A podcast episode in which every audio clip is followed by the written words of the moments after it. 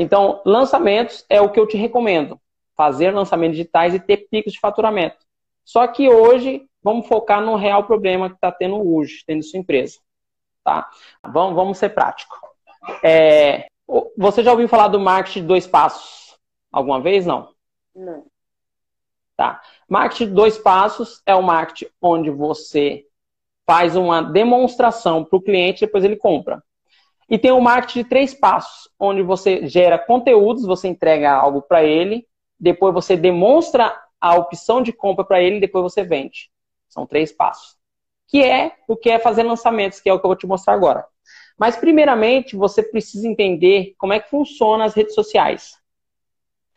Porque tem muita coisa roubando a atenção das pessoas no dia a dia, desde criança, desde marido chato, desde muita coisa, né? Então as pessoas não têm muito tempo. E nós, inconscientemente, nós fazemos isso aqui, ó. Nós fazemos isso aqui, não. Tipo assim, é muito rápido. A gente quer sempre mais. E as pessoas querem mais, cada vez mais. Já virou um hábito. E como é que você faz para chamar a atenção dessas pessoas? É gerando conteúdo. Mas não é qualquer tipo de conteúdo. É conteúdo de valor. Porque a pessoa tem que parar e olhar e querer. Porque você não vende sem a atenção das pessoas. Que nem, tu é da Bahia. Correto?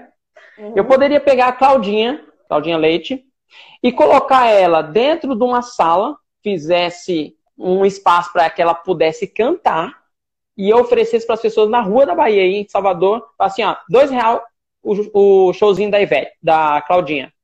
Só que eu não falaria todas as questões da Claudinha Leite, nem mostraria ela. Pode ser que a maioria das pessoas me iriam me ignorar, mesmo eu falando que é a Claudinha, mas não falando que é a Claudinha Leite. Porque eu não criei valor na cabeça das pessoas. Uhum. E a partir do momento que uma ou outra pessoa comprasse para entrar no show e ver de dois minutos, digamos, aí a pessoa ia ver a Claudinha e falar assim, nossa, é algo de muito valor. Mas a forma como eu comuniquei foi errada.